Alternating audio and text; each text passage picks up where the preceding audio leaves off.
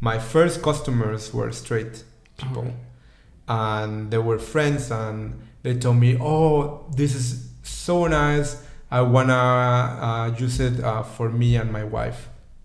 Which is interesting, you know. I was like so happy to hear that because I was like, they're having a very good uh, sexual life you know they're very playful they're exploring they're they're kind of uh, taking now the power of judgment and be like i want to try it let's try it and see if it works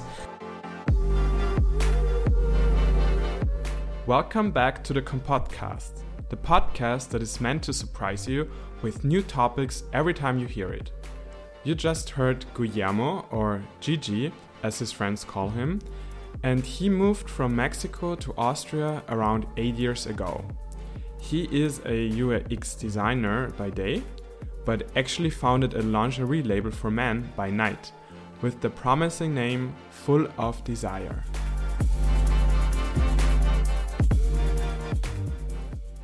i think like full of desire lingerie is designed for anyone who wants to explore uh, kind of sexual wellness this is a collective uh, of three people, actually four. Uh, we have Anna, who is in charge of kind of researching and writing editorials for for Full of Desire. Then we have Enrique, who is supporting us with the IT, so practically running the Shopify. And then we have Mariana. Mariana is actually our person in charge of the production in Mexico. But wait, how did you come up with the idea of making lingerie for men? there's not mm-hmm. so many options for men when we compare it to women and women have so many patterns colors shapes dresses uh, uh, lingerie uh, um, underwear. And for men it's usually like a t-shirt maybe jeans and just different cuts. There's not so much choice. And for me it was just exploring that part of uh, being a bit more playful with my uh, clothing and see what works for me. And for me, what it was working was buying tops for women because they at uh, I, I would say I have pretty good uh, chest. It ma- looks makes look my chest very nice, and the then when I start to add some other things like uh, jewelry, uh, it also make me feel like very powerful and kind of looking myself in the mirror was like oh i like this person who i'm looking which i never connected uh, before right for me then my journey of exploration came to life when i had uh, the idea of full of desire and then i was doing some samples of the lingerie and then i put the lingerie on on me. And i remember like the immediate reaction of wow. Like honestly i put the lingerie on me i took some pictures on the mirror and then i was like telling all my friends that oh my god like i have never felt this empowered like it, it was really there is no ways I, I i can describe the the emotion of me putting the lingerie and saying wow the bra looks very good on me. It frames my chest it frames my back uh, somehow my body looks very nice on it. Uh, i feel sexy i feel empowered i feel like i can go and if i want to seduce someone i could do it. And then that made me feel like that the, the exploration was worth it. I was going through through things like i was discovering about myself which i like Is lingerie for men just women's lingerie in larger sizes, or is it a category of its own? and what i see that is different for from men's lingerie is that actually there is no men's lingerie men's lingerie is kind of um, narrow to boxers and brief and maybe um, some straps, but there is not so much choice that explores the feminine side. There's not so many choices that explore the sophisticated and romance and poetic side of lingerie as the women uh, lingerie does. So my lingerie and the vision of the lingerie is that goes through that route of sophistication, uh, intellectuality, um, romance, and then it transforms into trying to go through that narrative to many different types of bodies. So uh, to a men's body, to a non-binary uh, person, to a trans uh, individual. Uh, my goal is to try to fit as many um, bodies as possible. Um, would you say that lingerie is also comfortable, or is it just sexy and empowering? I think like lingerie could do both. So lingerie could be comfy and could be sexy, but if I need to go through defining those uh, values, I would say that the purpose of lingerie is just kind of individual identity expression and underwear the purpose is just to keep your intimate parts clean and uh, comfy as possible right? Well if this is a thing now how and in which situations do i wear lingerie as a guy? There is no rule and i think it's just depending how you feel. Uh, i would say like i know some friends who have uh, bought the lingerie and they use it when they go on dates because they feel empowered and they feel sexy and they feel like they can go to that date and kind of persuade that person why does a tiny piece of fabric has an effect on us? I don't know fully this answer if i'm honest because for me it was just a feeling and I cannot I just put it on me and I was like I look good I like it you know? So I think like has to do with that feeling of yeah like somehow it's like high heels. High heels give you like a posture that keeps your body in a shape that looks a bit better than just uh, being barefoot for example and I think lingerie does the same. It accentuates those uh, uh, physique proportions we have. Like sometimes it accentuates your butt, sometimes it accentuates your chest, and maybe that's why uh, we have this reaction, right? Because it's highlighting all the good things we have in our body. It doesn't matter uh, the the size or the shape you have. Lingerie will always fu- uh, fulfill that purpose. You just need to know what works for, for you. You need to know what are your attributes. Um, you need to know if uh, if you have good arms. Let's try to highlight those things. Uh, do you know what I mean? Like, mm-hmm. How can I wear lingerie if I'm not so confident with my own body? I would say like someone who is not so confident about wearing lingerie. I would say like you should have the curiosity. So this is not about feeling good right away and like wearing something and then the immediate uh, dopamine effect of feeling great about it. But it's more an exploration of understanding what works uh, best on you. And could be that someone who wears uh, boxers fits him very great, but maybe wearing the the bra that we offer is not um, suiting the best.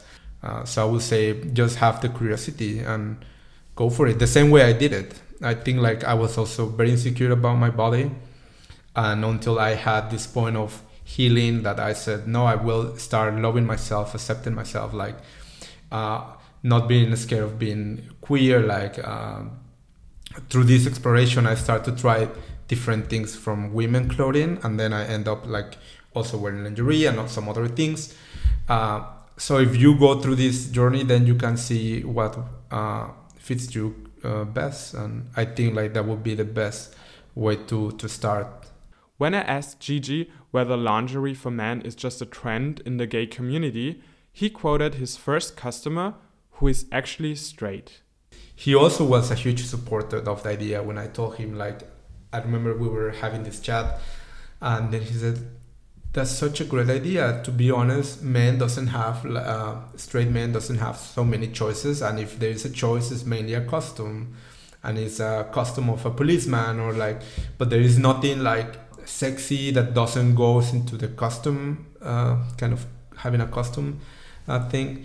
Um, then that was very enriching to hear and to also have customers who are straight people. So i do feel like it can break the bubble like more. Of course not so many people are going to the street and talking about it right? Because it's something very private and something very uh, intimate.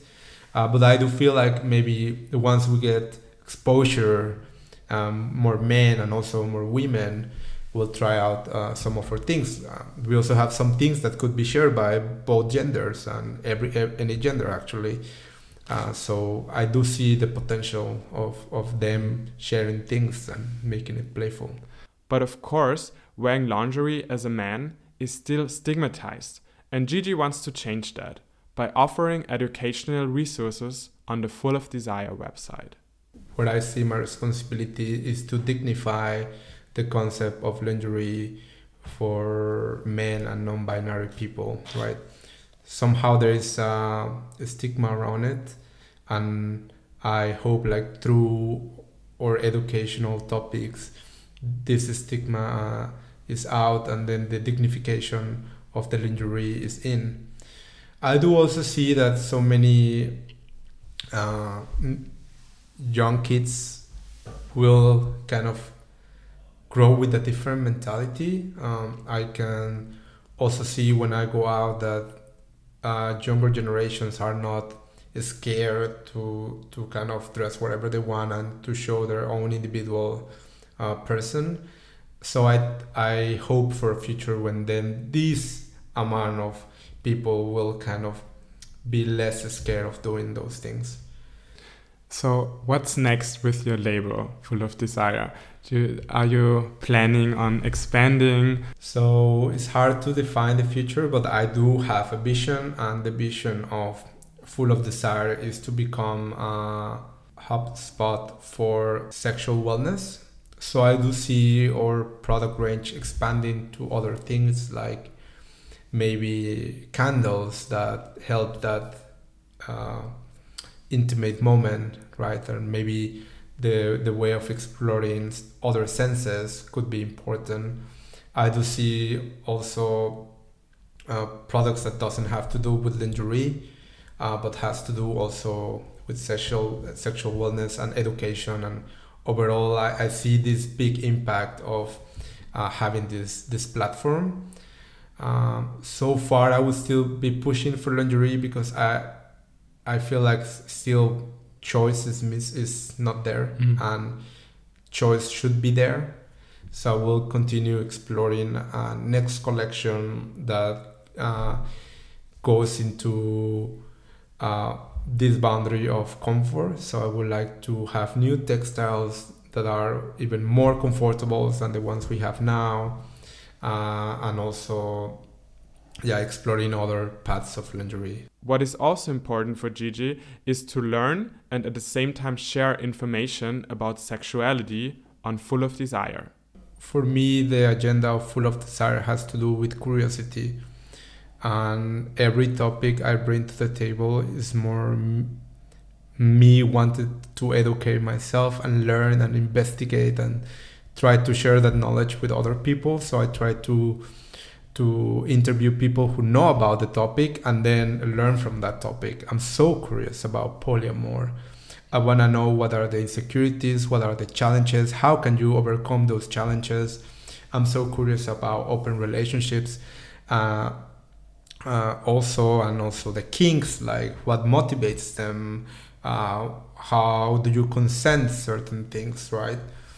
And I'm so uh, lucky to have uh, my partner with me because he's so open about all these topics. So I feel like we are both growing from this. So when I did uh, the questions about open relationships and we were discussing about it, we had a dialogue about how we see it together, right? And it was a very beautiful journey and also exploration. Like we also explore uh, our bedroom and that's also nice to have a partner that kind of is curious on the same topics as I do. And even if some topics are not we're not leaning towards them we're curious to learn from them and learn okay all, all the things around it um, for ourselves for ourselves. Thank you so much for the nice conversation. You're welcome. Uh, so nice that you came by and you had kind of taking the time to get to know me, to get to know the brand, to get to know our purpose and our vision. And it was a very pleasant evening. Thank yeah, for so me much. too. Thank you for listening until the end of this episode. If you don't want to miss the next one, give the Compodcast a follow. And if you want to check out Full of Desire, follow the link in the show notes. Hear you soon.